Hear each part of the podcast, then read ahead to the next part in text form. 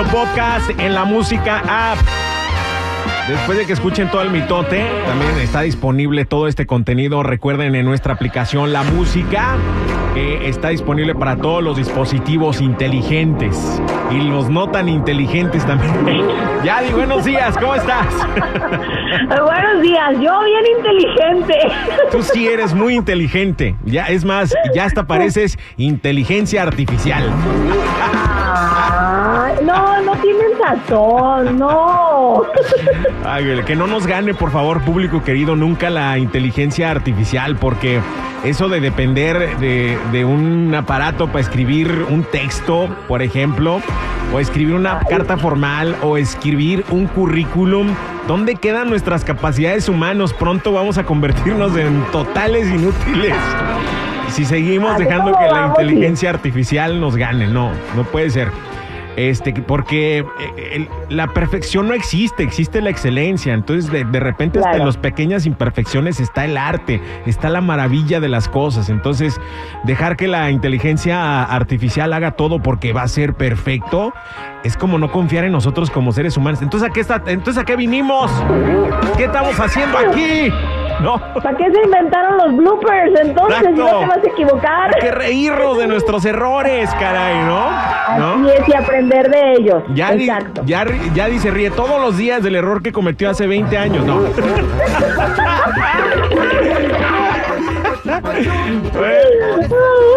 No, ¿Ya Nunca qué? más se volvió a emborrachar en la vida. Ay, no, y lo peor es que no andaba borracha.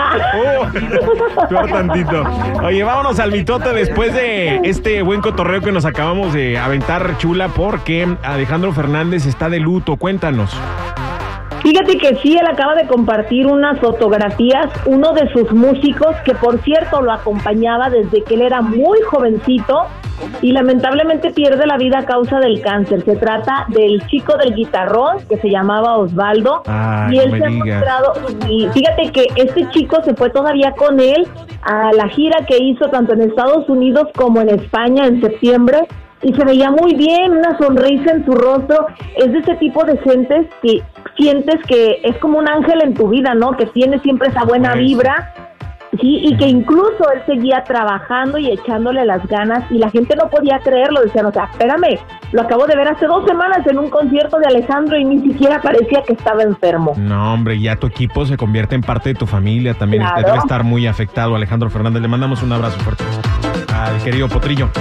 Oye, vámonos con otro mitote porque Memo Garza tuvo un gesto con sus fans. Sé que no le fue muy bien ahí en Guadalajara porque la gente no estaba contenta de que cantó puras de la adictiva en las fiestas de octubre, Yari.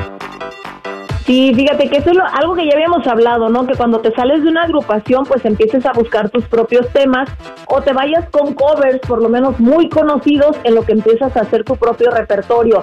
Y a la gente no le ha gustado mucho, pero pues es que esas canciones, de cierta forma, podemos decir que son de la voz de Memo, ¿no? Son de la voz y de a Memo. pesar de eso, Aparte, sí, o sea, a- aparte, todos los artistas cantan covers en el escenario, porque es muy Claro. difícil hoy en día encontrarte un éxito, éxito que digas, ay, ese es éxito original. Muy raro. Exacto. ¿No? Entonces todos tenemos que recurrir a los covers para aprender a la gente o para que la gente eh, se identifique con el show que estás dando en el escenario. Yo no lo veo nada de malo. Pero bueno, ¿cuál fue el gesto que tuvo con sus fans? Bueno, fíjate que iba en una caseta por la carretera ya de regreso a su casa, me imagino, y entonces estaban ahí unas fanáticas pues queriéndose tomar la foto con él. Como no traían su teléfono, supongo que no las dejan usarlo, Memo agarró su celular, les grabó una historia y lo subió a su página para que todos sus seguidores pudieran verlas Ah. y les dijo, aquí se queda grabada. ¡Qué bonito! Otros ni siquiera te dejan que te les arrimes.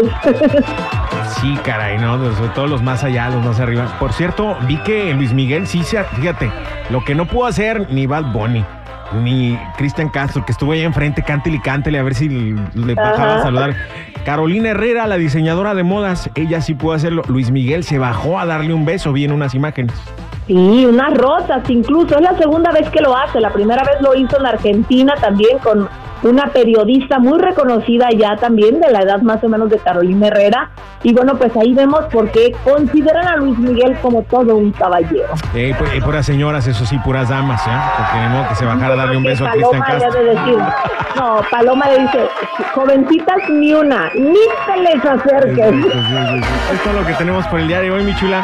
Eh, este, lo último era eh, que Tony Meléndez, Conjunto Primavera, le dio clases de canto a. A Karim León. No, ¿cómo fue eso? ¿Por qué? A ver. Ah, es que estaban cantando juntos. Sí. Triste y solo.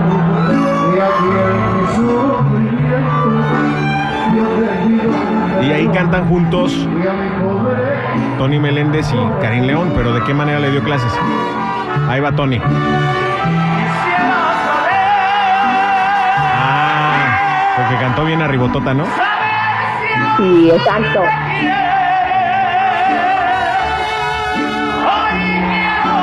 Bonito cantan los dos condenados, ¿eh? La verdad es que cantan muy bonito. Por si no sabías, Luis Miguel ha elogiado la voz de Tony Meléndez. Dice que es uno de los mejores artistas que ha escuchado. Luis Miguel dijo eso. Sí, Luis Miguel No. dijo eso de Tony Meléndez. Queremos sí. ver imágenes, audio y que no sea audio de No, sí, inteligencia. él dijo que era uno de los mejores. Te lo voy a, te lo voy a conseguir para demostrar. Mañana sale, mañana me lo, me lo Ok, consigues para ponerlo. mañana. Gracias, público querido. Cuídense mucho, Miyali. Un besote, cuídate. Igualmente, bye. Bye, bye. Sigan sus redes sociales. redes sociales, Instagram, Chismes de la Chula y Adira Rentería Oficial. Gracias. Aquí huele, a chiquilín. La raza.